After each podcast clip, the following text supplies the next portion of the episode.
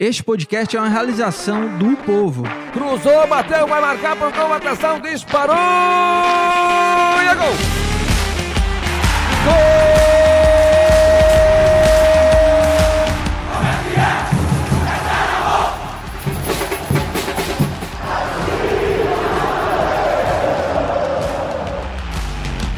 Fala rapaziada, é hora de Footcast, o podcast do torcedor cearense.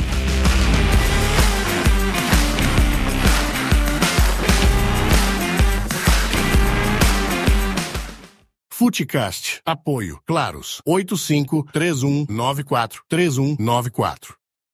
Ok, galera, começando mais um Footcast, eu, Thiago Minhoca, novamente aqui na apresentação. Mais uma semana se passou, muita coisa aconteceu, né? A gente vai falar muito aqui do que aconteceu no final de semana. A vitória do Ceará sobre a equipe. Meu Deus, quem foi? sobre a equipe do Quem? Mirassol. Isso. Mirassol por 2 a 0 com grande atuação de Eric Pulga. E vamos falar também de mais uma derrota do Fortaleza, agora para o Cuiabá. E que está numa situação que requer um alerta, né? Obviamente, bem grande. A gente vai debater muito esse assunto. Já convido a você que está chegando agora aqui no nosso canal no YouTube. Se você não for inscrito, se inscreva no canal. Colabore, deixe seu comentário e aproveita, deixa o like, não paga nada. Você contribui muito para que o nosso canal consiga aí ser mais indicado, né, para canais parecidos que abordam esse tipo de tema, como a gente vai falar aqui do futebol cearense. Então a gente agradece muito você que puder colaborar com o like aí, deixando exatamente no início do programa. Se você estiver vendo no gravado também, não tem o menor problema, você pode curtir também. Então, novamente eu aqui na apresentação, porque Lucas Mota segue de férias. Você viu a voz do Lucas Mota no começo aí, na chamada, na vinheta inicial. Ele ainda está curtindo muitas férias dele. Na próxima segunda-feira, ele também não estará, ainda estará de férias.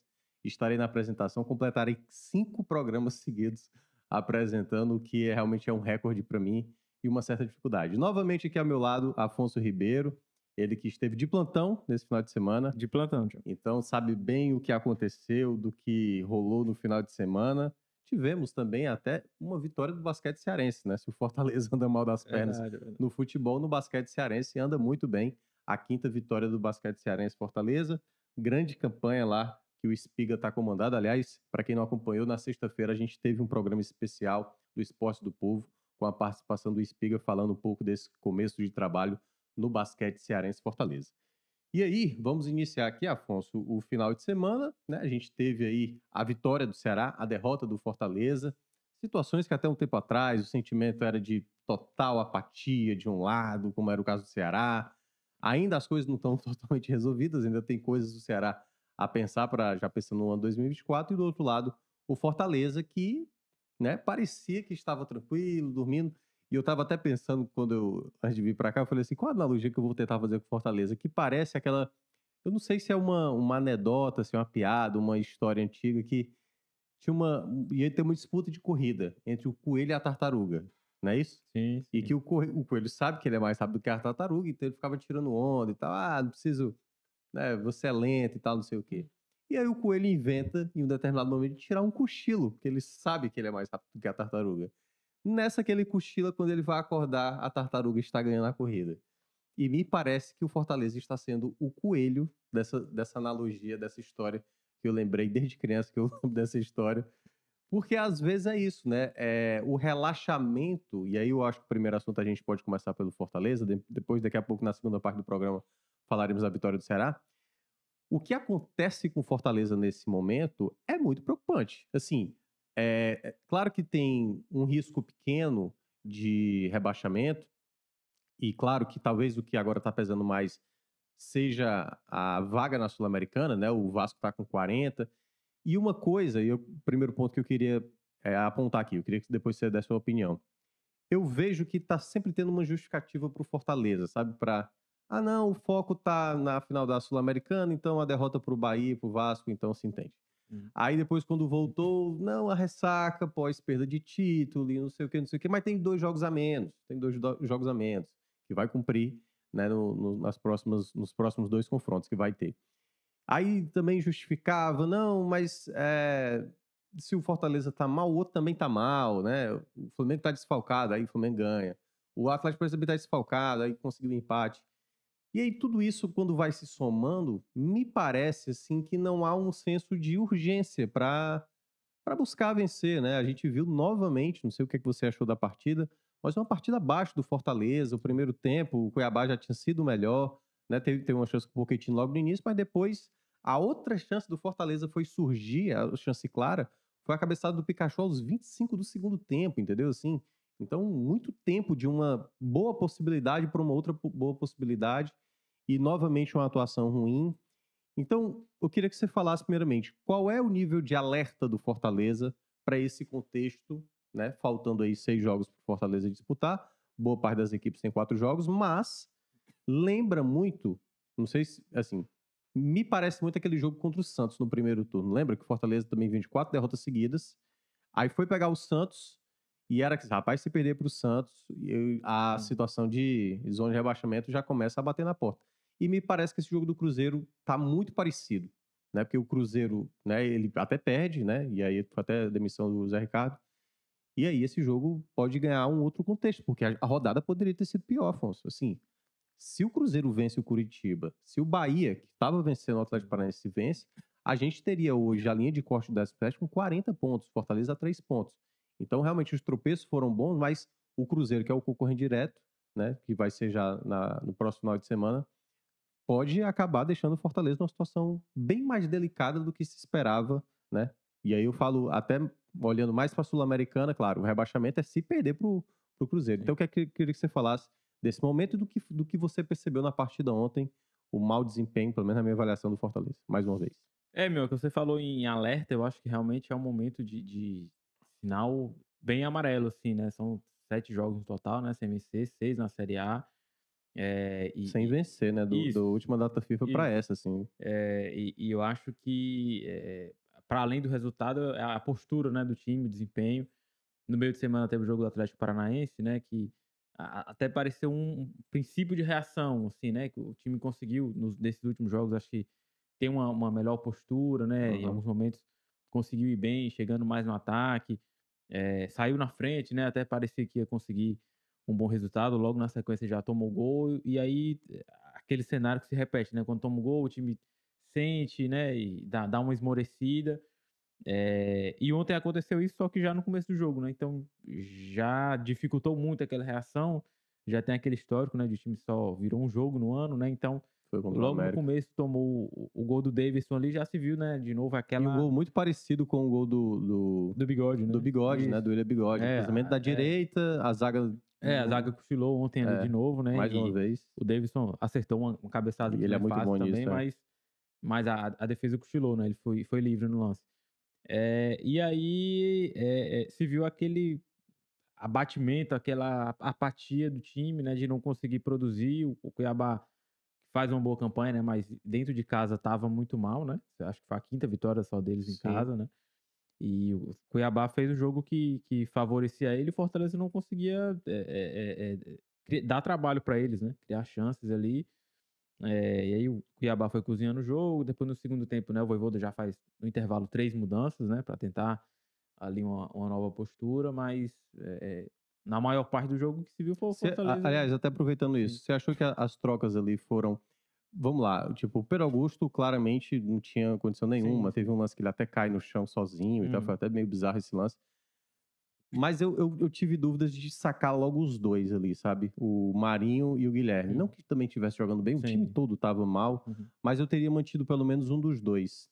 É, eu acho que Machuca e, e Pikachu, Pikachu novamente entraram mal, né? O Pikachu até fez o gol, mas não entrou tão bem, entrou até mais aberto. Eu gosto de ver o Pikachu mais por dentro Sim. mesmo, porque ele finaliza muitas jogadas e ficou muito distante do gol. E a jogada do gol, exatamente, ele pegando aquela bola mais no meio. Uhum. E o Machuca que tá numa fase muito ruim, Sim. né? Impressionante, é. né? Eu, eu, acho que o, o Machuca é um jovem, né? Primeiro vai jogando fora do país. Eu acho até que ele tá sentindo um pouco o momento, assim, né? A gente vê que ele tá sem aquela confiança, assim, de... de... Claro que tem a questão técnica também, né? Sim. Que ele não tá conseguindo desenvolver. Mas acho que a própria confiança dele pegar a bola, partir para cima, conseguir driblar, construir jogada, que em outros momentos, quando o Fortaleza estava num momento melhor, ele, ele conseguia fazer, né? E acho que agora ele está sentindo um pouco também esse momento, assim, né? De eh, essa pressão mesmo, né? Esse jejum de, de não conseguir uhum. ganhar. É, o time não tá conseguindo fazer gol também, né? Nos últimos sete jogos foram quatro gols. Sim, pouquíssimo. É, então acho que isso tudo vai pesando também e, e tá mexendo na E a defesa, né? todo jogo toma, né? É isso. E então acho que, que tá pesando um pouco. O Pikachu vem mal também, né? Tecnicamente mesmo, já, já alguns jogos. É, e, e eu acho que dos pontos, assim, o Guilherme é o que ainda tem, né? é, conseguido produzir, assim, a gente vê que mesmo é, criticado pela torcida de novo, como ele vem sendo, ele fez o gol contra o Atlético. É, acho que é o cara que ainda tá conseguindo criar um pouquinho mais, assim, né? O Marinho também nos últimos jogos É. não tem conseguido ir bem. Então passa por isso também, né? Os pontos são, são jogadores que, que desequilibram né, nesse sistema do Fortaleza, né? Quando Uhum. estão bem e quando estão mal acaba dificultando. É, então eu, eu teria mantido pelo menos o Guilherme também mais um tempo, né? Colocado o Pikachu. É, mas, é, como você falou, acho que não mudaria muita coisa também, porque não É. não não estavam bem. E aí, eu acho que o meio-campo, de novo, né? Assim, o Pedro Augusto.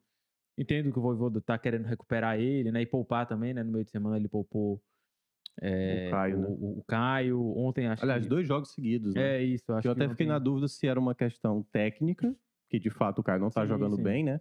É, ou se era uma questão física, digamos, É. ele não tá 100%, Sim. e aí tá sendo... É, eu, acho que, assim, tecnicamente, se fosse por esse critério, tem mais gente é, precisando sair, mas acho que é mais a parte física mesmo. Ele jogou quase todos os jogos esse ano, né? É, e vinha mal também, então acho que um descanso era, era importante, apesar de que tem essa semana aberta agora, né? Então, É, a não ser que tivesse algum risco, assim, de lesão, né? É, o Caio até poderia ter jogado. Mas o meio-campo, né, acabou indo mal, o Pochettino também não tem conseguido ajudar como ajudou nesse momentos. Enfim, a- essas questões individuais acabam pesando no, no coletivo, né, para o time não ir bem. Então, eu acho que para além do resultado que liga o alerta e da situação na tabela, claro, essa postura do time, né, de, de né, tomou um gol logo no começo e aí é, já, já se abate, né? Fica aquela apatia. O torcedor está na dúvida se é a virada de chave ainda da final da Sula ou se realmente é, o time está meio que no modo férias já do brasileiro, vai fazer, sei lá, 45, 46 pontos e pronto. É, se esse final de campeonato vai ser ali com risco de brigar contra rebaixamento ou se vai se garantir logo na Sula. É, então é um, é um momento que gera apreensão na torcida, né? Porque como você falou, no começo dessa sequência, né, os jogos ali contra Vasco e Bahia foram times mesclados, tá? Eu tava pensando na final da Sula e tal. É, até poderia ter pontuado, mas o torcedor compreendeu, né? O foco era Uhum. sul-americano, claro, tinha que poupar mesmo. É, até porque tinha a possibilidade de um jogo contra o Botafogo, né? Ali muito perto e, e que acabou não tendo. É, e aí depois o Atlético Mineiro, ainda naquela, né, de ressaca da Sula e tal, e perdeu. É, mas os outros jogos, né, já Flamengo, Atlético e, e Cuiabá, acho que tirando o Atlético, que a postura foi um pouquinho diferente, é, o comportamento do time é o que preocupa, né? E pelo termômetro que a gente vê nas redes sociais, acho que é, é muito isso, assim, né? De, de como que o time tem atuado, tem se comportado, o mau momento de muitas peças, Uhum. né? Quando você vê muitas peças jogando mal, não é coincidência, Defesa, né? ataque, É, meio de campo. a- a Ontem o defesa- João Ricardo falhou na, no- Isso. muito desatento, né? Quando nossa, foi é. se ligar para sair do gol, acabou fazendo a penalidade. É, então, né, assim, a defesa sempre tomando gol, o meio de campo, né, o Voivoda tem, tem mexido aí, não, não tá encaixando, né, jogadores mal, Ah, o ataque com dificuldade para fazer gol, é, e até para criar lance, né, em alguns jogos, então, é, eu acho que é o momento de, é, é até um pouco que a gente falou semana passada, o momento de rever, né, algumas coisas, algumas peças, é, talvez o sistema, eh, ser mais pragmático, como foi no ano passado, né, naquele momento de reação, Uhum. jogar por 1 a 0 para tentar voltar a ganhar. É, parecia uma situação muito tranquila, né? a- Antes da final da Sul-Americana, de que Fortaleza ia para o sexto ano seguinte de Série A, que já estava garantido numa competição internacional, ia tentar brigar ali por uma Libertadores. E hoje o cenário que se vê é- é de, de apreensão, eu acho mesmo, do torcedor, Sim. né? De se vai garantir uma Sul-Americana, se, né? E tem o confronto direto com o Cruzeiro, que se perde fica, né? É, se perde o negócio É. complica muito, porque e aí é um contexto de tabela que vira um alerta muito grande, porque se, per- se perde para o Cruzeiro, e aí é só para explicar, né? Quando a gente fala do contexto do Fortaleza, e aí o cara pode imaginar, ah, mas o Cruzeiro tá mal, acabou de perder para o Curitiba, demitiu o técnico e tal. Não, a situação do Cruzeiro é muito mais delicada, a do Bahia é muito delicada, né? O Goiás também tá próximo de ser rebaixado. Tem equipes que ainda estão entre o Fortaleza. Só que esse discurso também a gente já ouviu já tem umas semanas isso. Ah, não, tem muita equipe entre o Uhum. Fortaleza e não sei o quê. E eu tinha feito esse, esse alerta na segunda-feira passada. Não sei se eu falei aqui, falei também no Esporte do Povo, que tinha que ter um certo cuidado, porque quando chegasse no final de semana, que no caso foi esse agora que passou, ia ter jogos propícios para as equipes de baixo pontuarem. Uhum. Né? O Vasco ganha ali no aperto, em cima do América Mineiro, e o Cruzeiro perde para o Curitiba, porque se o Cruzeiro vence 40 pontos, Fortaleza poderia ter esse jogo aí com ameaça. E eu acho que precisa ter, primeiro, uma cobrança, cobrança enérgica, realmente, do, enfim, da comissão técnica Uhum. com os jogadores, da diretoria, o presidente, tal, Marcelo Paes, porque esse momento não é que o Fortaleza ganhou a Sul-Americana e pode se dar o luxo de dizer que não tem mais nada a disputar. Fortaleza tem o que disputar ainda nesse campeonato. E eu não digo só ganhar a vaga da Sul-Americana, digamos, ser 14 colocado. Ser 14 co- colocado de Fortaleza, eu acho, eu acho muito é, triste, muito até É assim, pouco, né? é pouco, né? Pro time que a gente sabe que o Fortaleza é, por, por tudo que o Fortaleza Sim. fez nessa Série A. Sim. Foi, é, volta a falar o que a gente falou aqui na semana passada. Foi muito dolorido a perda do- do- da final, da, da, da Sul-Americana.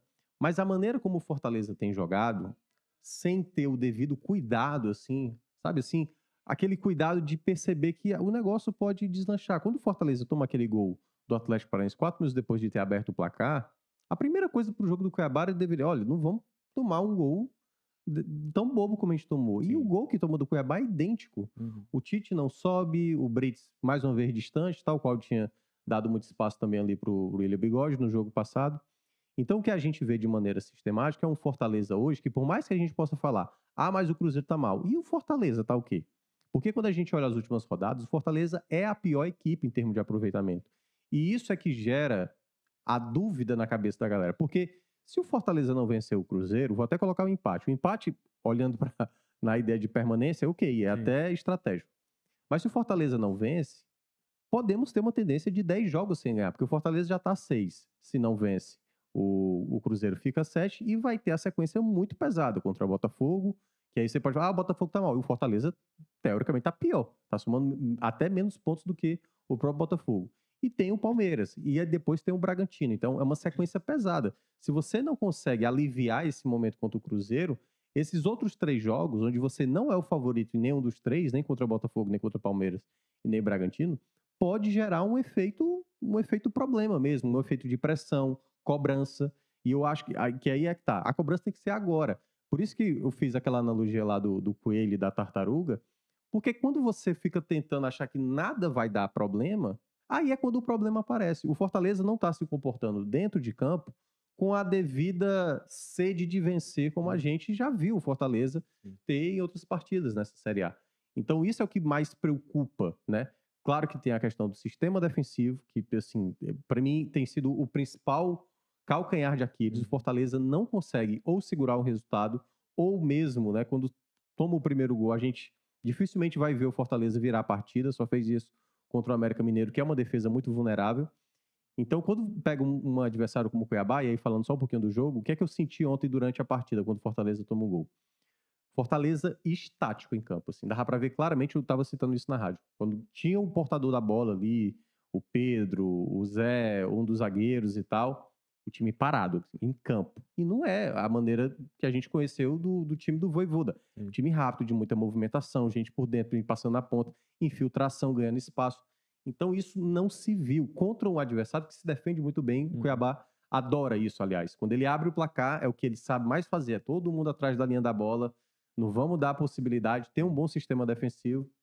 O Cuiabá e o Cuiabá poderia ter feito até o segundo gol no primeiro tempo ainda, que teve pelo menos umas duas, três chances ali para fazer o segundo gol. Então, quando eu vi as trocas do Voivoda, eu não gostei porque, assim, tá faltando gente para criar. Eu acho que das entradas que a gente teve ontem, pelo menos a do Caleb foi a que eu senti mais significância, realmente, assim, pro time. Ele tentou várias vezes, tentou encontrar passes interessantes. Acho que no final também. Eu acho que basicamente o Voivoda fez muita troca protocolar no jogo, assim. Tirou o Pacheco para botar o Escobar no final, né? Tirou os dois pontas para botar o Pikachu de um lado. Aí o máximo que ele conseguiu fazer foi sacar o Pedro Augusto para descer o Poquetino. Então, no geral, assim, eu não vi é, algo significativo do Voivoda realmente na partida de ontem. E isso preocupa porque a gente não tem hoje mais garantido o que é que Fortaleza pode proporcionar. Porque quando você está numa má fase, e eu acho que até dá para usar já a palavra, não é crise, crise, crise, mas é uma crise técnica, pronto, acho que a palavra é essa, é uma crise técnica. Você não consegue ver o Fortaleza, às vezes, ameaçar a meta adversária. Ontem foi assim, teve um gol que foi anulado, foi até falta né, do, do, do Machuca na jogada, é, mas muito pouco, muito pouco. O Fortaleza não pode, às vezes, permitir tantas finalizações como tem tomado, né? E já vimos vários jogos onde o João Ricardo foi o principal nome e ao mesmo tempo não ameaçar tanto a meta adversária. Então acho que isso está tá gerando esse grande questionamento. Fortaleza hoje está com 43 pontos. Eu acho que 46 pontos vai ser suficiente. Então basta uma vitória. Hum. A grande questão, como eu estava dizendo, se não vence o Cruzeiro, se não vier realmente pontos contra os outros três adversários, se vier no máximo um ou dois pontos contra Bragantino, Botafogo, Palmeiras e Bragantino, se obriga a ganhar do Goiás. Sabe assim, um jogo que teoricamente era, não era para ter tanto peso, entendeu? Sim. Então o desenho para o Fortaleza para permanência, eu acho que até mesmo o Fortaleza tendo essas dificuldades, ele vai acabar conseguindo. Só que não dá para terminar em 15º lugar e achar que tá tudo bem, assim. No Fortaleza, o Fortaleza foi ultrapassado pelo Corinthians, que é uma equipe que eu considero horrorosa. Sim. O Cuiabá abriu quatro pontos, que tem todos os seus méritos, uhum mas é, o Fortaleza tem condição de terminar na frente do Cuiabá. Não é para ter esse problema. O, o, o, São Paulo, por exemplo, que não tem teoricamente tanta obrigação de jogar bem esses jogos, São Paulo tá fazendo tudo bem. Tomou uma goleada do Palmeiras, mas de lá para cá ganhou um jogo do Cruzeiro, fez uma partida ali, acho que é, uma partida até jogo, é, ganhou do Bragantino, fez uma partida dura contra o, o, Santos agora, jogando até melhor do que o Santos, pelo, pelo que eu vi dos, dos relatos. Então a gente não consegue ver isso no Fortaleza, que é, pô, aqui foi uma partida, talvez a do Atlético Paranaense, em certa parte, né? É, até tomar o gol do empate, que você consegue ver uma, uma, uma evolução. Sim. E aí eu queria saber, assim, o que é que, o que é que você acha que poderia ser feito do time atual, assim? Você acha que tem algo que está muito destacado em termos de peças de rendimento que estão muito abaixo a ponto de ter uma troca? no, por exemplo, sistema defensivo, os zagueiros. Tudo bem que os outros que jogaram também, Benevenuto e Tobias, Sim. também foram mal. O que é que você acha que pode ser resolvido? Você chegou a mencionar essa questão do jogar de maneira mais pragmática, pragmática mais fechada, como foi no ano passado. Então, você, por exemplo, traria o Sacha para jogar como titular, ao lado do Caio, ao lado do Zé. Qual seria mais ou menos a tua ideia para o Fortaleza tentar diminuir essa, pelo menos deixar de tomar Sim. gols, né? Tentar apontar, pelo menos com mais frequência. É, eu acho que essa semana aberta aí vai ser importante, né? Um, um fato novo, assim, né? Vai poder dar uma descansada nos jogadores, eh, de repente testar aí variações né, de esquema. É, eu acho que mexer no esquema pode ser uma, uma possibilidade, né?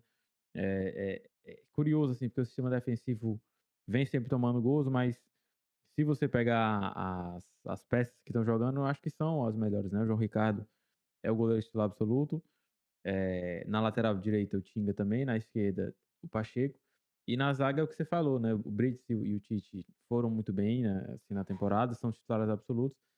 E os reservas não, não passam confiança, né? O Tobias, nas poucas vezes que jogou. Chegou a vez de Chapo. é, o Benevenuto esse ano também, é, é, acho que foi poucas vezes ele conseguiu ir bem, né? É. Muitas vezes acabou vacilando também. É, então, é, eu acho que o sistema defensivo ali realmente é uma questão de, de ajuste, talvez pode né, passar pelo meio campo. O Sacha, é, quando entrou com o Flamengo, eu até achei que foi uma, uma boa tentativa, mas não foi bem, né, tecnicamente mesmo. É, então, eu, eu acho que é o que você falou, assim, uma crise técnica realmente que, que o time está passando. É, tentar aproveitar essa semana livre aí para recuperar jogadores, é, a parte de, de confiança, a parte técnica mesmo. Talvez mexer no, no esquema, um 4-4-2 ou um 3-5-2, enfim, né? O Voivoda, ao longo desse tempo do Fortaleza, já fez muitas variações, né? Mas eu acho que o, o Caleb, por exemplo, é um jogador que não, não pode ficar como reserva, né? Um cara que merece oportunidade. É, o Caio, se voltar a jogar bem, né? É um, é um termômetro importante para Fortaleza. É, acho que ele, no ataque ele tem que mexer. É, de repente, tirar o Marinho, é, O Luceiro acho que até nem tem tanta culpa assim, mas também se ele. É, o Marlon Luceiro também tá quiser- jogando mal, né? é, Assim, se ele- assim, ele, dos, dos poucos que conseguiu fazer, Sim, sim. ele marcou dois gols, se eu não me engano, Isso, desses quatro é. gols recentes, né? Mas se, se ele Mas quiser também não- mexer no ataque, né? Também, enfim, tem o Galhardo, tem o Romero, que também não estão É. fazendo muita diferença. Mas, enfim, eu acho que é o momento de, de, de ter um fato novo, né? Sim. Tentar mexer algo. É, o Cruzeiro vem no desespero, né? Ali, o- é até curioso, estava vendo é, os torcedores assim, de Cruzeiro e Bahia, os dois já estão com um certo rebaixamento, Sim, né? sim, sim. Tá um clima de terra arrasada. E aí, só um detalhe, é, você falou essa questão, o Cruzeiro tá no desespero, mas eu acho que o jogo, esse jogo especificamente, aqui, que ele vai fazer, eu acho que é um jogo onde o Cruzeiro vai mais se precaver. Porque na ideia do Cruzeiro, certo? O Cruzeiro tá com 37, o Bahia tá com 38. Sim. O Cruzeiro precisa fazer no mínimo dois pontos, ele vai ter dois jogos, né, a Uhum. disputar para ter essa vantagem contra o Bahia. Eu acho que eles vão tentar empatar esse jogo fora de casa e se vencer, maravilhoso pro Cruzeiro. Tô falando Sim, sim. na ótica do Cruzeiro, obviamente. E, e no caso, se ele é, ele vai ter o jogo contra o Vasco, Vasco. como o jogo determinante ali para abrir uma margem para o Bahia. Então, por isso que eu tô olhando que esse jogo vai ser o Fortaleza com a bola, o Fortaleza tentando abrir o placar e o Cruzeiro na base do contra-ataque, que é algo onde o Fortaleza também não está sabendo lidar com essa coisa do time Hum. mais postado defensivamente. Né? O Fortaleza tem até dominado mais a posse da bola, mas não tem dado é, aquela qualidade de construção de jogo. O time não cria. Ontem, para mim, ficou muito claro isso, que Sim. qual era a chance real que o Fortaleza trabalhava essa bola para ter uma conclusão. Às vezes a bola chegava na, ali pro Tinga, o Tinga Uhum. cruzava, o Pacheco também cruzava, aí teve o Machuca também fazendo alguns cruzamentos. Mas não é o tipo do jogo onde você vê uma equipe como é o Fortaleza, como a gente já sabe como é o Fortaleza, de uma troca de passe rápido, uma infiltração, uma movimentação. E isso é o que eu acho que tem mais pesado contra o Fortaleza, né? A gente lembra dos gols que o Fortaleza fez, o gol contra o Atlético Paranaense aqui no Castelão, o passe em profundidade do Caio pro, pro gol do Pikachu. E isso tem se perdido. Eu acho que é uma coisa que tem é, chamado muita atenção. Então, o jogo do Cruzeiro, ele, eu acho que ele vai ter esse teor, né? Eu acho que o Cruzeiro ele tá desesperado, mas ele vai assim, ele assina o empate na hora, na hora, na hora, na hora, porque eu acho que talvez o jogo para eles assim da vida é o jogo contra o Vasco, né? Porque além de ser um corrente direto, claro, eu acho que até que o Vasco hoje está jogando melhor, Sim. mas eu acho que o nervosismo talvez vai estar um pouco mais pro lado do Fortaleza do que propriamente pro lado do Cruzeiro. Essa urgência e o estádio Uhum. torcedor do Fortaleza, Sim. assim, nesse final de semana, depois desse resultado, deu para ver bem como a- o pessoal tá irritado com esse contexto. Então, acho que podemos ter um Castelão mais impaciente do que propriamente, e o Cruzeiro pode nem ter torcida, né? Por conta da briga lá do Sim, jogo sim, contra o é. Curitiba, certamente deve sofrer alguma punição. Mas É, pode é. continuar essa questão Não, do. então eu, eu acho que o, que o cenário é esse mesmo, né, meu? Assim, o Cruzeiro vai ter, né, possivelmente aí o fato novo do treinador, né? Demitiu o Zé Ricardo, acho que já, já vão querer ter o novo treinador no jogo de sábado, né? Talvez o Luxemburgo. É, então acho que realmente eles vêm pra empatar, como você falou, né? Estreia treinador novo, né? ah, time nessa situação difícil. Fortaleza em casa, né? Mesmo nesse momento difícil, é um adversário Sim, difícil. complicado, né, de, de enfrentar. Então, acho que eles vão querer se segurar ali, claro, se pintar uma bola, né, no, contra-ataque, na bola parada, vão tentar ganhar. É, e, e eu acho que o Fortaleza vai ter essa dificuldade mesmo que você falou, assim, né, de, de ter que propor o jogo, mesmo nesse momento ruim, né, nessa crise técnica de, de muita gente. É, à medida que o, que o gol não sai, o Castelão vai virando ali uma, uma panela de pressão, né, o torcedor começa a ficar É. impaciente, já começa a chiar, a cobrar.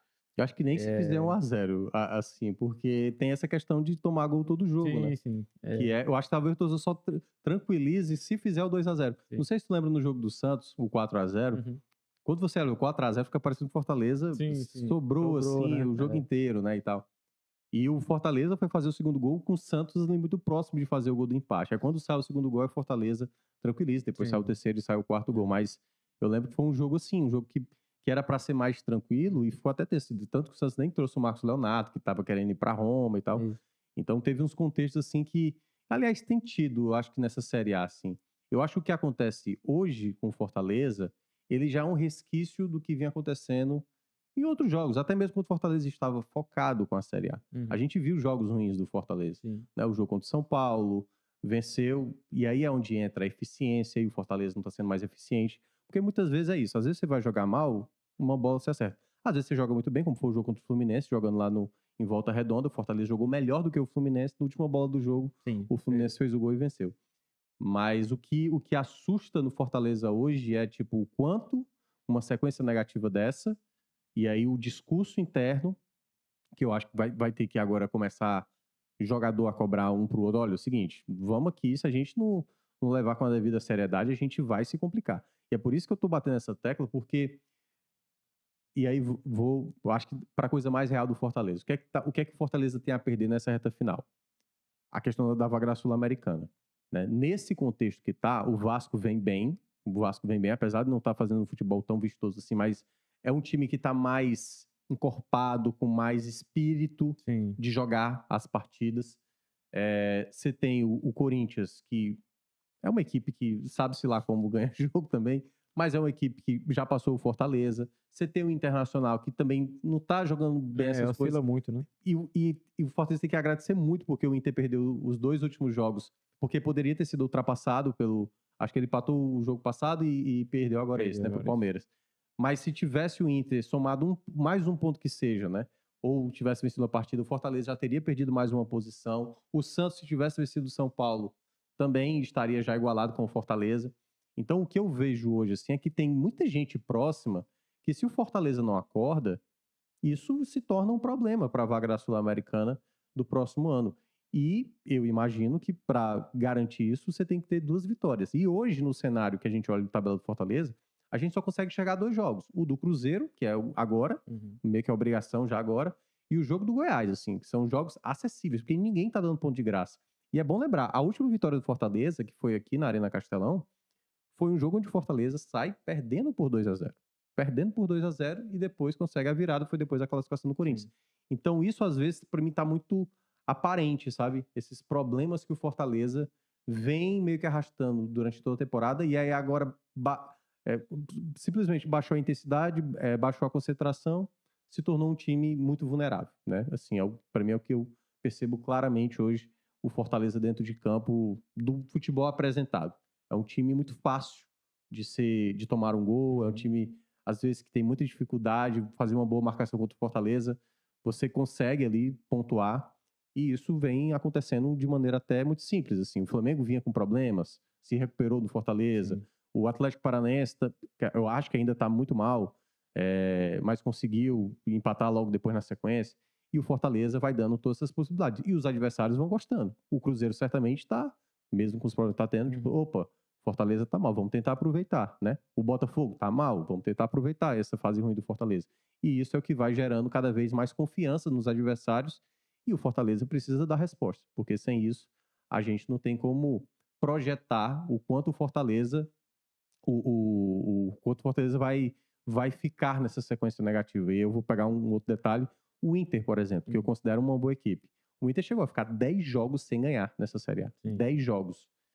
Se o Inter é capaz, o Fortaleza também é capaz. Assim, então, o Fortaleza não pode, eu acho que ser tão desleixado assim nessa reta final a ponto de deixar escapar.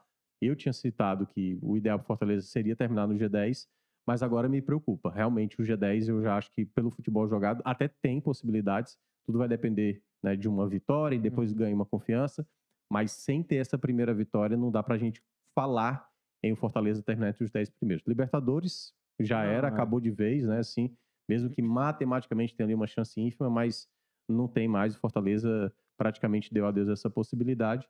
E agora, pelo menos nessa reta final, eu vejo que o Fortaleza precisa fazer o, o algo diferente. O algo diferente, porque o que a gente está vendo nos últimos jogos é um desempenho muito sofrível. Muito sofrível. Não sei se você quer ainda complementar, mais alguma coisa. É, não, só pra fechar, Minhoca. Então, acho que pelo investimento que o Fortaleza fez, né, pelo que a gente sabe que o time é capaz de jogar, por ter figurado numa boa parte da competição, ele sempre, né, G10, G8, até sonhando com G6.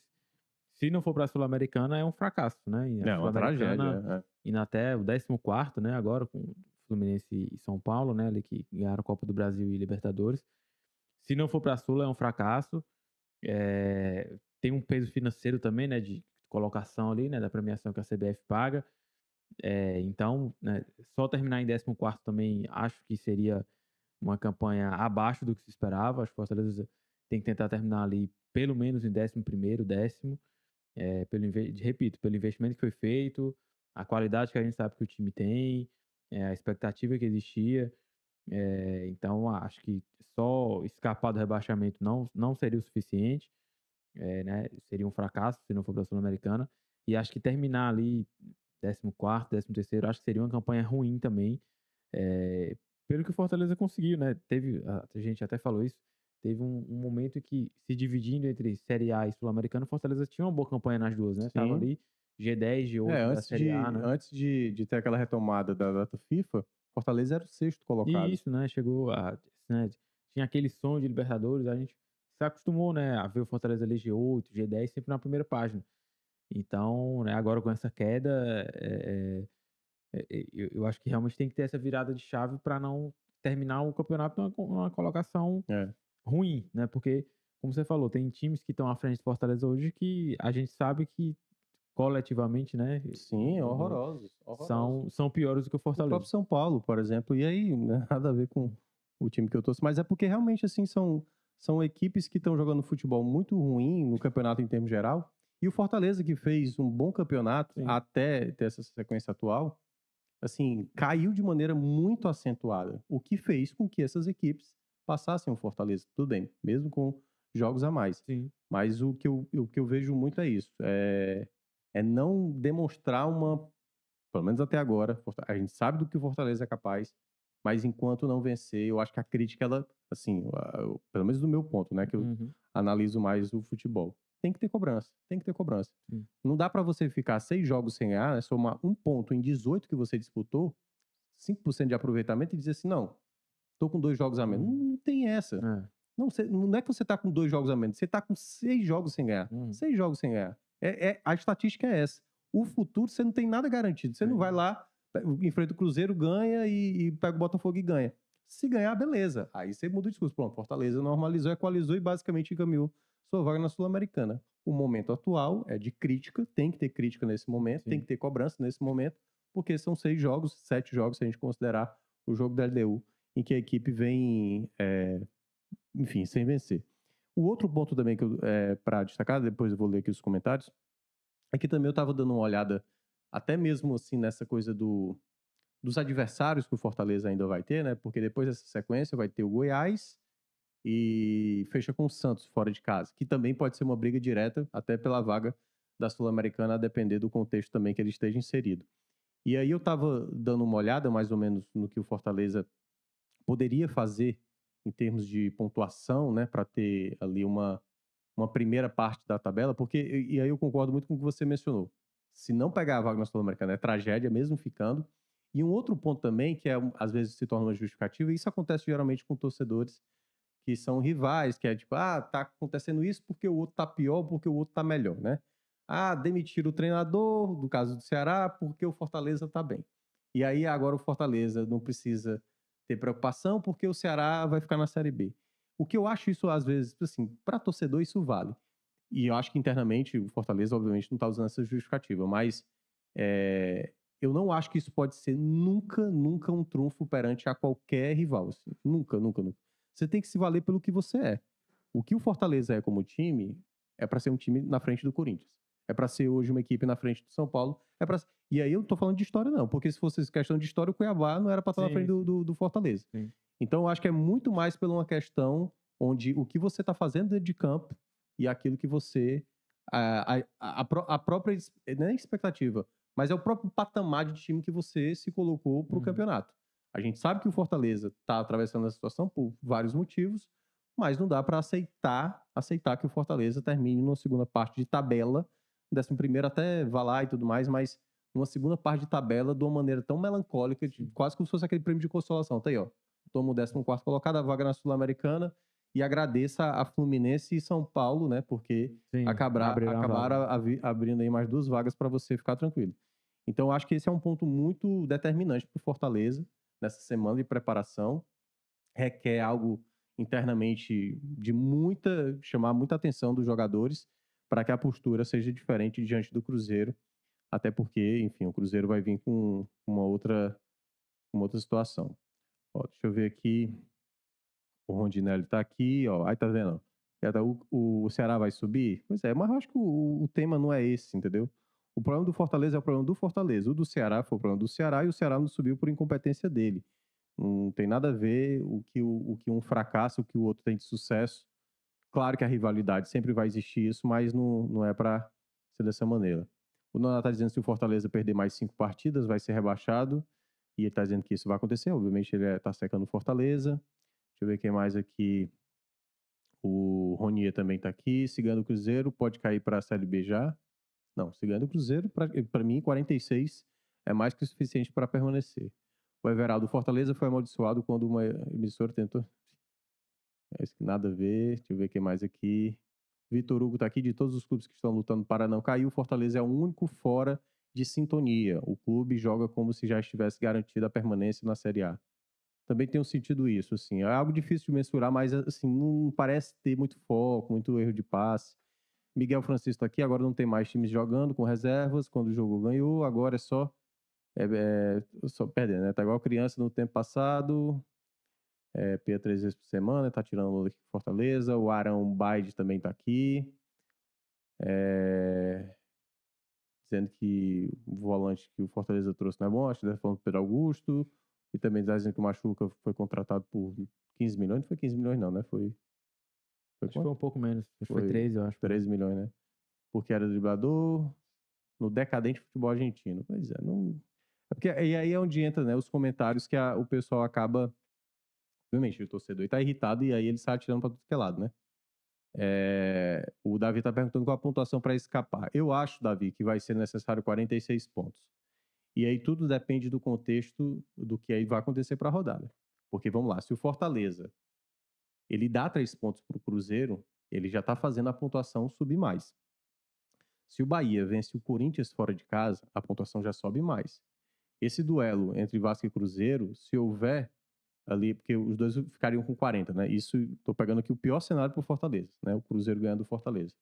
Aí a gente pode ter ali 41 pontos, se houver um empate entre eles. 41 pontos com o Fortaleza perdendo os dois jogos, Tô pegando o pior cenário possível. O Fortaleza vai ficar dois pontos do Z4. Né? É, é isso? É, se isso se o, o, o Bahia ganhar do Corinthians. Então, assim, é um momento que é, requer muito cuidado. Porque se continuar nessa sequência negativa, a pontuação pode ser até mais elevada. Mas eu acredito que 46 pontos vai ser suficiente. Muita gente projeta que 45, 44, mas tudo vai depender aí das equipes. O Cruzeiro tem uma tabela bem difícil, eu olhei a reta final do, do Cruzeiro é Botafogo lá no Rio e o Palmeiras em casa. Claro que pode ser já o Palmeiras campeão e aí pode mudar o contexto. É, e o, e o, o Bahia tem uma tabela até boa, enfrenta o São Paulo. O São Paulo já está tranquilo, né? O São Paulo joga muito mal fora de casa. Vai ter o América Mineiro fora, apesar do América Mineiro estar tá fazendo jogo duro, mesmo já rebaixado e tem o Atlético Mineiro na última rodada. Aí vai depender se o Atlético Mineiro tá ou não interessado. Eu acho que a disputa hoje real do rebaixamento é Bahia e Cruzeiro. É Bahia e Cruzeiro a disputa. Agora, se as duas equipes subirem juntas aí nas próximas rodadas, vai ser importante. Por isso que o Fortaleza tem que aproveitar ao máximo, o máximo, é, essa tabela aí, nesses né, jogos atrasados, vencendo o Cruzeiro de que o Fortaleza já não cai mais. Assim, praticamente sela a permanência. Vamos girar a pauta? Vamos falar agora um pouco do Ceará. Falar dessa vitória, né? Jogando lá no PV. O Ceará que. Eu até estava pensando aqui. O Ceará jogou 11 jogos né, no PV esse ano. Ganhou 9. Ganhou 9 e perdeu só 2, Afonso. Aí eu fico perguntando. Será que era melhor ter botado já no Cara, ele tá brincando, mas. É, o Ceará basicamente agora é o, o, time que atrapalha todo mundo no campeonato para quem quer subir, né? Venceu o esporte, venceu o Mirassol, ainda vai enfrentar a equipe do Vila, do Vila Nova, né? né? E o Juventude na última rodada do jogo também no PV. Uma boa apresentação do Ceará. Mais uma vez, Eric Puga se destacando, fazendo uma grande atuação. Bissoli fazendo também um, mais um gol, né? Pelo segundo jogo consecutivo. E a gente está observando que algumas coisas já estão começando a ficar bem claras para o próximo ano. Né? Alguns jogadores já começam a se destacar. Então, eu queria que você falasse um pouco do que você observou no jogo de ontem, né? O Mirassol, obviamente, estava muito interessado no jogo, precisaria vencer. E o Ceará foi lá, fez o resu- resultado 2 a 0 belo gol do Pulga, aliás. Né? Sim. Aliás, a gente viu muito né, ele fazer jogadas como essa lá no Ferroviário no começo da temporada. E ele parece ser o nome que vai ser o, o sucessor natural do Eric, já que ele também é Eric. É, eu acho que, assim, esses jogos é, é, sem peso, né, da, da- da necessidade de resultado, tem sido bom para testar jogadores. Eu acho que ontem talvez tenha sido que essa, o pessoal tenha aproveitado melhor, assim, né? O Pulga, a gente viu com confiança, né, para fazer as jogadas. Ele já, já vem na sequência de jogos, mas ontem é, o gol ajuda também, né, para ele pegar confiança, pegar moral. Ele passou muito tempo sem ser utilizado. É, o Pedro Lucas, que praticamente não jogou nessa Verdade, temporada, acho que bem lembrado. aproveitou Jogou- bem a chance bem também, jogou bem. concordo. É, era uma posição muito concorrida dele ali, né? Tinha Chay, Jean Carlos, é, Castilho. Castilho. Ele acabou ficando sem espaço. É um menino também, né? Jovem, Uhum. veio lá da, do Grêmio. É, mas ontem jogou bem, deu uma dinâmica interessante no meio de campo. Foi, foi legal ver ele jogar. É, o Bissoli, né? Fazendo gol pelo segundo jogo seguido. Ainda não tinha, tinha feito aqueles anulados lá, né? Mas é, agora fez dois aí valendo. Pode ser um nome interessante para 2024 também, né? Acho que o, numa Série B é uma boa opção. Eu também acho um bom nome. Eu É. acho que ele tem muita qualidade, muito recurso técnico. Sim, sim, para uma Série B É. principalmente, né? É. É, E sabe o- bater pênalti, né? Que é E- importante. é, né? não, certamente. E eu achei, e eu achei que ele seria um dos que seriam mandado embora. Porque ele não estava nem sendo relacionado Sim, pelo sim. Mancini, né? É. O Kleber estava na frente dele, até Nicolas, o, né? né, exato, o Sim. Nicolas e tal. E o Saulo também jogava até É. mais ali como um homem referência. Mas eu acho que esses jogos, esses dois jogos aí, podem ter dado uma mudada de pensamento pro Mancini, né? Não sei É, também o que está sendo E, conversado ali no, entre ele e o jogador e tudo. sim, e, e eu acho que ele é um centroavante que se encaixa ali nesse modelo de jogo do Mancini, né? Um cara que tem qualidade, sai um pouquinho mais para jogar, né? Para tabelar, então é, pode ser um nome interessante. E aí o acho que o Janderson acabou ficando um pouquinho abaixo assim também, mas é um cara também que teve muitas é, criou muitas chances ali, né? Um cara muito rápido, mas é, acho que ficou um pouquinho abaixo. É, e aí eu, eu, eu acho que é, essa reta final do Ceará virou isso mesmo, assim, né? Teste, observar jogadores, nomes que podem ser interessantes para Uhum. 24. É, caras que estavam sem espaço, como o próprio Pedro Lucas, o Pulga. E acho que foi importante não, não tomar gol, né? O David Ricardo acho que ontem foi bem também. É, meio campo já tem ali mais ou menos aquela... E, até a defesa também, aquela estrutura que a gente conhece, né? O Luiz Otávio voltou Uhum. a... o Bruno, quando foi acionado, também foi né? bem no Isso, gol. o Bruno fez uma ou duas boas defesas, né? Foi. teve no primeiro tempo, foi uma boa defesa. É, e, e- foi curioso, assim, né? Porque a gente viu o Ceará, né, sem esse peso, jogando PV, é, conseguiu realmente jogar, e o Mirassol que tinha aquela necessidade, acho que até no primeiro tempo eles deram um pouquinho mais de trabalho, Foi. é, mas pela necessidade, assim, essa pressão de vitória, eles não, não conseguiram é, é, ir tão bem, né? Então, é, o Ceará aproveitou, acho que até o torcedor, assim, claro que o torcedor queria estar em outra situação, mas acho que o torcedor até curtiu, assim, o jogo, né? Sai com a vitória, o time tendo bons momentos, algumas peças indo bem, o Pulga, que é um cara que tem um contrato longo aí, acho que o torcedor já tá nessa expectativa de, né, 2024 ele vai despontar, é, se o Pedro Lucas, de repente, pode ser um nome que fica. É, acho que o Jean Carlos, né, finalmente tendo uma sequência aí, acho que ele até teve bons momentos também. É, então, eu, eu acho que é isso. O Mancini, e- ele entendeu esse, esse momento que é para teste, né, para observar jogadores. É, tem feito isso, né? Tem caras mais, né, por exemplo, o Saulo, que entrou no segundo tempo, né, que estava voltando de lesão nos últimos jogos. Eu acho que é um cara que né, já conhece, tem um contrato longo também, eh, vai retomando o ritmo. É um cara que você não precisa olhar tanto, mas o Bissoli, que só tem contrato até o fim do ano, acho que você tem que realmente oportunizar o cara. Eh, o Pedro Lucas, que de repente era uma carta fora do baralho aí, né, por não, não vinha jogando. Eh, ontem entrou bem, então de repente, né, o Ceará pode tentar um novo empréstimo do cara para 2024. É, e, e até outros, outras peças, né? Que o Pedrinho, por exemplo, né, teve chances aí nos últimos jogos. É, pode ser um, jogador observado aí nesses, nesses dois últimos jogos, né? Se, se também vai ter sequência, né? Até a gente trouxe a informação no fim de semana, na né? informação do Horácio Neto, que chegou a sondagem da Europa, né, para o Pedrinho, e ele confia que quer que vai ter espaço no Ceará em 2024, que quer ficar. É, o Léo Santos, a gente já né, vê que é um, um, homem de confiança ali do Mancini no meio de campo, né, que joga de zagueiro também. De repente o Ceará pode ficar com ele para o próximo ano. Então acho que já, já o Mancini já está ali meio que desenhando é, o que, que ele quer, né? Para o ano que vem, quais peças ele pretende contar. É claro, né? Deve ter uma, uma, uma reformulação grande no elenco, né? De saídas e chegadas. Mas acho que a gente já consegue ver algumas peças do elenco atual que, que ele quer contar é, no é. ano que vem como, como pilares ali mesmo, né? Uhum. É, eu até, eu até tentando pensar aqui por que, que a gente consegue ver, por exemplo, um Pulga mostrar tanta vontade? Porque, vamos lá, tem, tem duas formas de se analisar, como você falou. São jogos zero cobrança, uhum. jogos mais leves, não tem pressão nenhuma. Sim. Mas, ao mesmo tempo, também são jogos que, se a gente fala, fala dessa mesma situação, realmente não tem peso nenhum, por que então se motivar, né? E aí é onde entra a, a necessidade que o Pulga está mostrando de, de mostrar, olha, se tivesse me dado mais oportunidades, eu teria ajudado mais. Sim. Que aí é onde entra, assim, volta de novo para a mesma situação que a gente vai falar, que a gente falou muitas vezes. É, eu vi muito naquele momento difícil do Ceará falar assim, não, mas o Puga é, é, é muito jovem, é muito, uhum. não tem condição, sabe? O Pedrinho também, o Pedro Lucas, não são jogadores maduros. E o grande problema foi esse, de e enchendo o elenco. Para que, que o Pedro Lucas estava no elenco? Se o, se o Ceará já tinha jogadores da base que poderiam ser utilizados. Não trouxe o Pedrinho, não trouxe o Pulga. É para utilizar.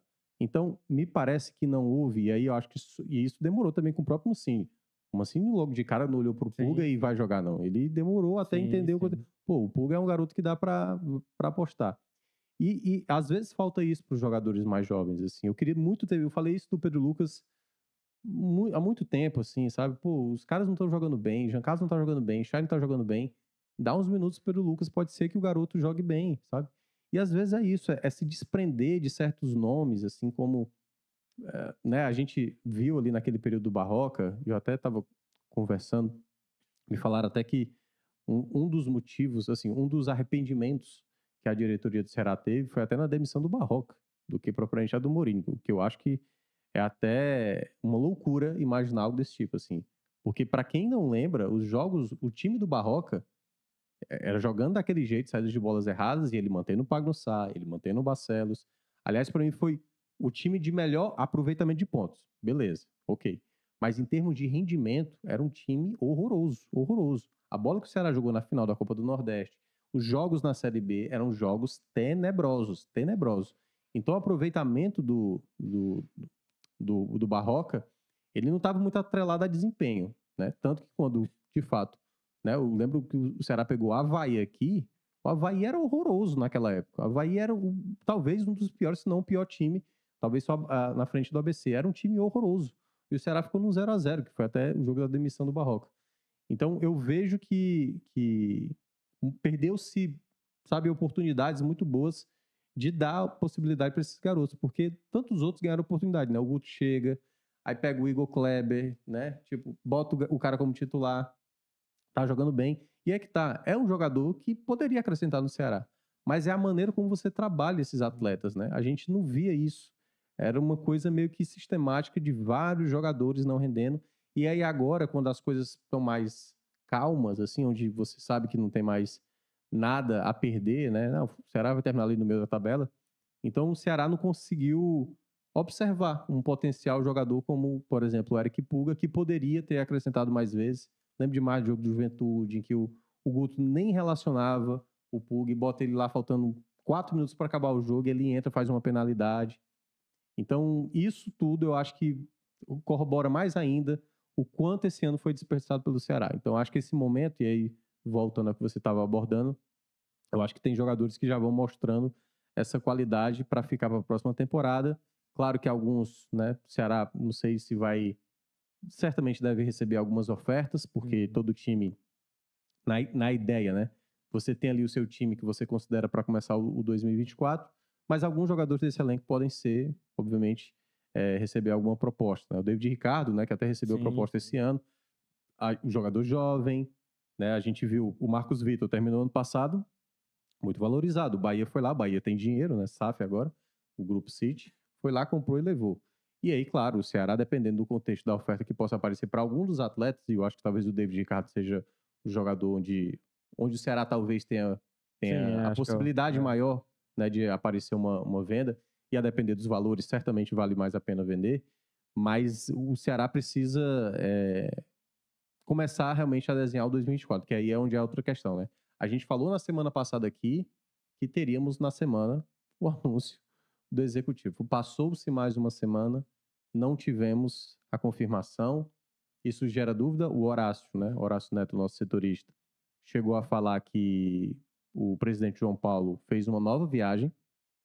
E aí, eu não sei o que é que está acontecendo, não sei se também você tem alguma informação, mas o que aparenta, Afonso, é que é que parece que o profissional não, não, tá, não, não tá fechado. Ou se estava fechado, desistiu. Alguma coisa aconteceu para essa demora. Já tem mais de um mês que isso aconteceu. E até agora o Ceará não anunciou esse novo executivo. Você acha que.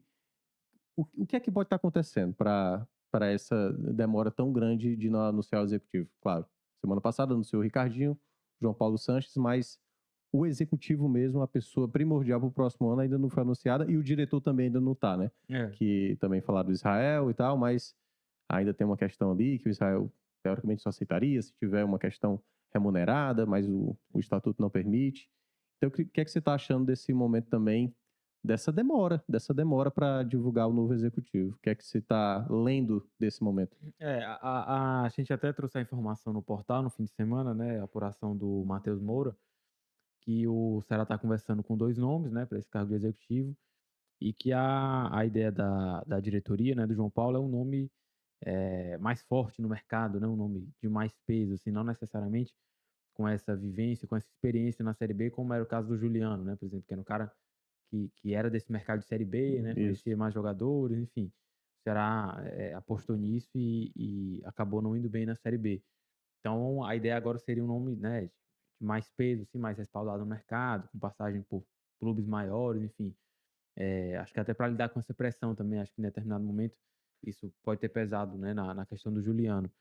É, então, naturalmente, quando você vai atrás de um nome, né, assim, de mais peso, né, que já passou por clubes, né, sei lá, Inter, Santos, Transparência, Cruzeiro, é, é, esse cara, ele, ele pensa duas vezes antes de vir para o mercado de Série B, um clube que teve um ano que o Ceará teve, né, de né, muita troca de treinador. É, Não só esse ano, né? É bom lembrar. é, porque, não, mas... porque aí, eu- aí eu acho que é onde entra... Porque, obviamente, os caras vão conversar, assim. Sim, sim. Os caras vão analisar como é que tá o Ceará lá. Ó, nos últimos anos aí foram o quê? nove treinadores nos últimos dois anos? Acho que foi É, tipo que é isso, né? Acho que é isso. Nove treinadores. E isso acho que gera talvez uma desvantagem para o Ceará Sim. tentar convencer um profissional. Tipo, pô, eu vou para um clube onde não tem estabilidade, um treinador é trocado à torta e à direita e tal. É, e, e, e até os próprios executivos, né? Ano passado era o Macedo e o Dimas, né? Aí Sim. depois daquela crise sai o Macedo, fica o Dimas, depois sai o Sérgio Dimas, aí Chegou o PC Guzmão, o PC Guzmão chegou na reta final do ano passado, chegou na metade desse É. ano já foi demitido. isso, é, e aí troca o treinador, esse, esse ano o elenco muito inchado. É. é, en- en- então isso tudo pesa, assim, né? Para a imagem do clube, né? As conversas que rolam no mercado. É, a gente está num momento já que a gente já começa a ver movimentações no mercado, então outros clubes que estão se reformulando, é, às vezes os profissionais seguram um pouco para ver se tem alguma proposta, né? De um clube é, é, de maior poder financeiro na Série B, né? Tem clubes que vão cair, vão reformular, né? Então podem querer executivos aí na Série B no ano que vem, clubes que vão subir para a Série A que podem querer ou que precisem eh, trocar de executivo. Eh, então, eu, eu acho que isso tudo acaba dificultando um pouco essa missão aí. Eh, mas eu, eu entendo que né, nesse estágio que está agora, já aí, acho que 40 dias pelo menos que o Juliano saiu, eh, e conversando com dois nomes, acho que está na hora realmente do João Paulo afunilar, se decidir por um e fechar para que o Ceará já comece a trabalhar essa questão em 2024, né? Jogadores que vão ficar, já começar a conversar renovação. eh, jogadores que não vão ficar, começar, né, que tem contrato longo, começar a procurar destino para esses jogadores, é, começar a conversar com, com jogadores que eles querem trazer, né, já fazer pré-contrato, enfim, é, encaminhar situações. É, você tem lá já né, agora o Ricardinho, que é um cara que está sendo dirigente pela primeira vez, né? então, claro, conhece muita gente no mercado, tem contatos, mas nunca teve esse trato né, de negociar uma, uma contratação, é, E numa função- uma saída. E numa função que, assim, ele como jogador, o Ricardinho, ele sabe o que é um, um vestiário pesado, ele Sim, sim. sabe o que é pressão da torcida. Ele viveu isso no Ceará, ele foi vaiado no. Ceará. E sendo um ídolo, mesmo assim, da, da própria torcida. É, é- e aí é o, você tá do outro lado da situação. Sim, Porque uma coisa você você tá como jogador e você às vezes tipo assim, é, mas é porque o clube não tá oferecendo isso, ninguém Uhum. tá vindo cobrar, enfim. E agora é o contrário. Ele vai ter essa responsabilidade. E como isso também vai ser recebido pelo elenco, sim. porque aí é onde, pô, agora é o dirigente que está falando. Tudo bem, é um atleta respeitado, Uhum. mas aí como é que vai lidar? E aí, assim, eu sempre gosto de falar, não só no momento ruim, assim, no momento bom também. Que é tipo, na hora que o time consegue uma boa sequência, Uhum. consegue um título, como foi, por exemplo, o Ceará ganhando do Chile da Copa do Nordeste, como isso também não, gerar uma. Então, Acabou de falar do Fortaleza, né? A tranquilidade a ponto de Sim. não, nada vai dar errado. Não, as coisas podem dar errado. Então, se você não for alerta a, esses, a essas situações, tanto na boa quanto na ruim, isso é onde vai preparar o profissional. E o Ricardinho tá nesse início, que aí, obviamente, ele é uma das peças importantes, mas o João Paulo Sanches, ele é o coordenador, ou seja, ele vai ter, Sim. eu acho que até mais essa responsabilidade Sim. né, da- das situações que certamente do, do elenco, um, sei lá, um jogador, por exemplo, o, elenco do Ceará, a gente viu que desde o ano passado, né, é um elenco que nem todo mundo conseguia jogar e aí quando vinha um momento ruim ou um jogador indo mal, a torcida criticava, entrava no perfil da pessoa e aí alguns jogadores respondiam e a gente via aqueles problemas que é, aconteceu desde o ano passado, né, os problemas que o Ceará não sabe administrar muitas vezes. E aí as coisas vão se perdendo, e aí o foco dos jogadores, do time, de uma maneira geral, dentro de campo, vai se perdendo. Então, eu acho que nesse ponto é onde o Ceará precisa ter logo esse nome. Assim, aquela coisa, eu acho que o discurso do tipo, não precisa ter tanta pressa porque a escolha tem que ser bem feita. Mas já estamos mais de um mês Não, né, nessa, que, nessa situação. é, acho que O esse Ceará- prazo já É, passou. o Ceará tem que começar agora, tipo assim, olha, tá difícil para fechar com fulano, A, B ou C, então beleza, vamos estabelecer aqui um critério para trazer um profissional, porque não dá para ficar sempre idealizando a- a- o, o executivo perfeito, porque talvez esse executivo perfeito olhe, assim, eu não sei o qual, qual motivo está tendo essa dificuldade para fechar com o executivo. Pode ser que o Ceará hoje não é atrativo no mercado, para ponto de você dizer assim, não, beleza, eu sou um executivo, quero ganhar tanto, o Ceará diz, eu aceito pagar tanto. Quer? O cara não, infelizmente não quer. Então, a gente não sabe ainda como tá essas negociações e o que aparenta, né, mais de um mês, a gente está observando que o Ceará não está tendo, aparentemente, facilidade para fechar com esse profissional, porque se, se assim fosse, o Ceará já teria conseguido, enfim, não acho que é o, não acho que está sendo aquela negociação de um mês assim para convencer o cara, Sim, sabe? sim. Eu acho que realmente o Ceará deve ter ouvido muitos nãos nesse período e aí precisa definir logo eh, quem será essa pessoa, né? O tempo está passando, a, a Série B termina daqui a duas É, semanas. Exato, era isso que eu ia falar. E aí já iguala, todo mundo já iguala, todo Isso. mundo vai estar buscando É, os mesmos profissionais no mercado. É, e, e- até o mercado de, de jogadores também, né, meu? Com duas rodadas aí, já tem times, né? Como o Ceará, que já não brigam mais por nada. Os jogadores já devem estar aí é, pensando em 2024, né? Para onde vão. Então, já seria um momento também de, nessa reta final, o Ceará já tá né, conversando com os jogadores. Talvez até já esteja, né? Com o próprio João Paulo, presidente, o João Paulo Sanches, mas essa figura do executivo seria importante também, né? Para você é, ter processos bem definidos, né, um departamento de futebol montado, é, até para passar mais credibilidade para esse projeto de futebol do Ceará em 2024, né, que nos dois últimos anos é, foi, foi ruim. Então, é, eu acho que a, a chegada dessa peça, né, para essa, essas movimentações do mercado são é, essa chegada é bem importante mesmo para dar um, um rumo aí, um norte do que, é que o Ceará quer para 24. Beleza. Deixa eu aqui ver uns comentários. O Ronier dizendo que o Bissoli deu aula de como bater pênalti. É, bateu bem mesmo. O Wagner está aqui também. Ceará teve um reforço na zaga, a ausência do Thiago Pagnussá. Deixa eu ver quem mais. Ele também tá dizendo que.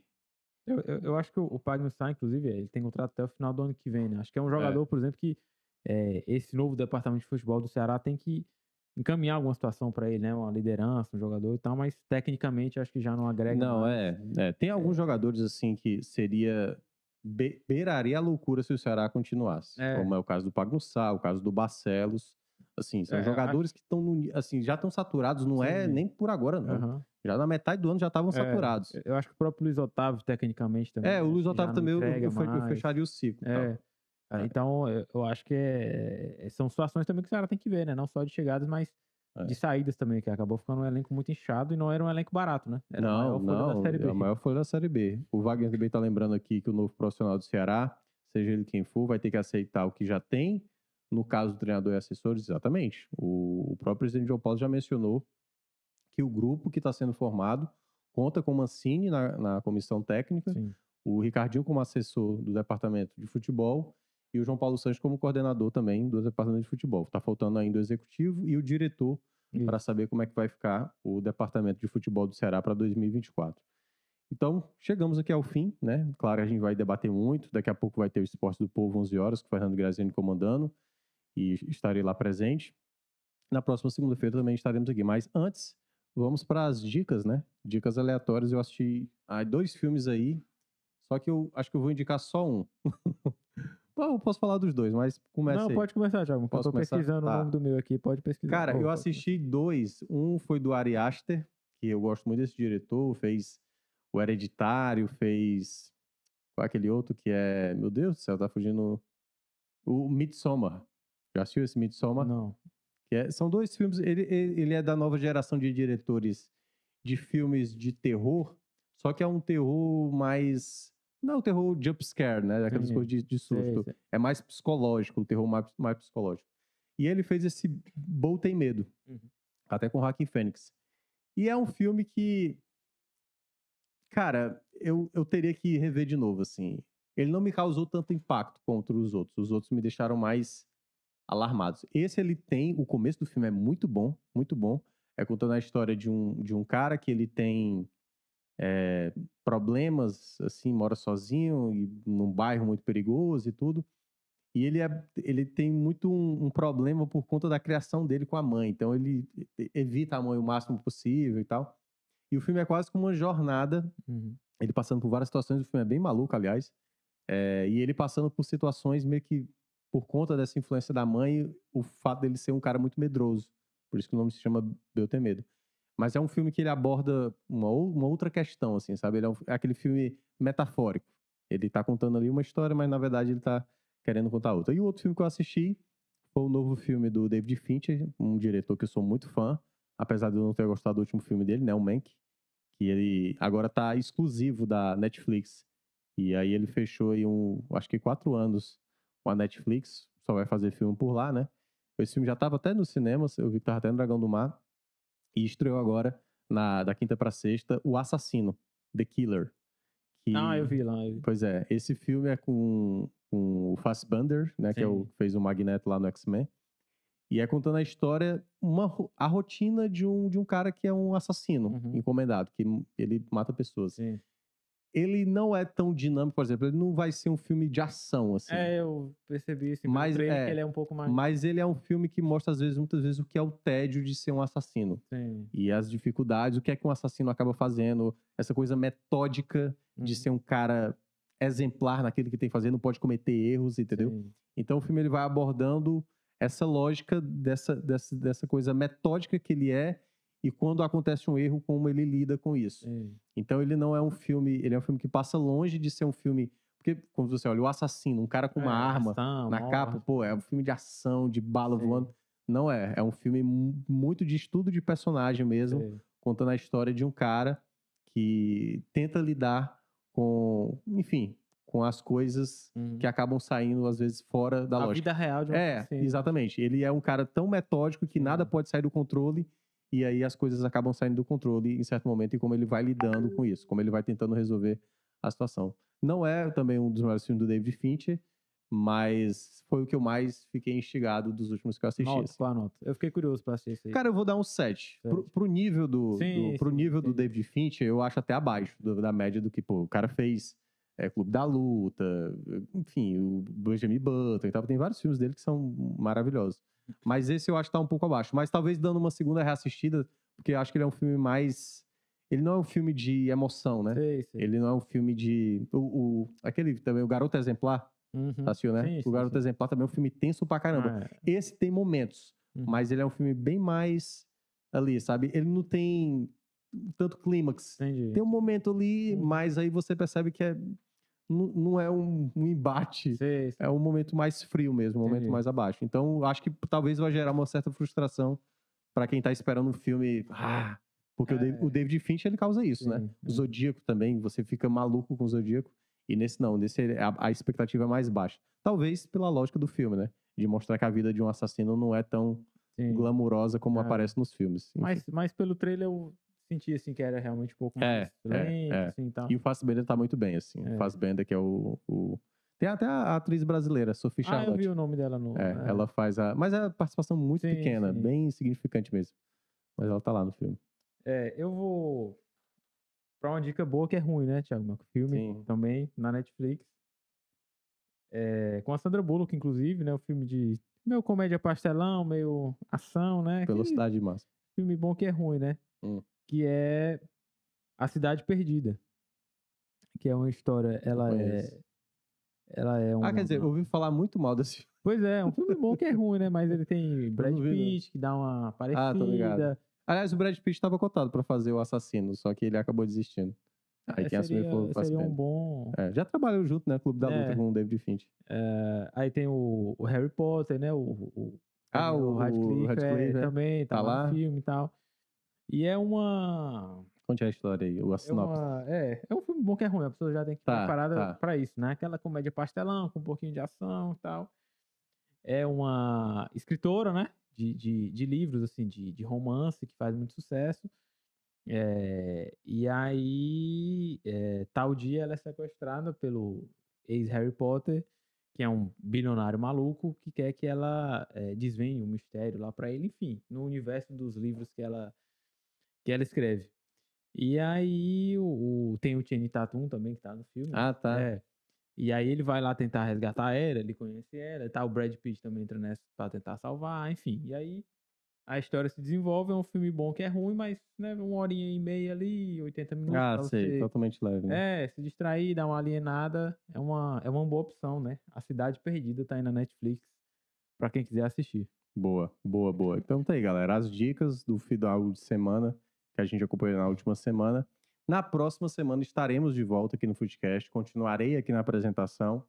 A gente vai ter agora esse período de data FIFA, mas o Fortaleza e o Ce- o Ceará vão jogar no próximo final de semana. Isso. Então, em meio aos Jogos do Brasil, o Brasil vai pegar a Colômbia, jogando fora de casa, e depois o clássico contra a Argentina. Um jogo aí onde realmente aí o Brasil que fez péssimas apresentações na última data FIFA, pode ser que um indício aí de uma recuperação de Inês aí agora como campeão, Campeão né? da América. Campeão da América, Mas né? ele deu uma mexida grande aí na. É, trouxe Hendrick, né? Trouxe É. alguns jogadores aí bastante interessantes para observar.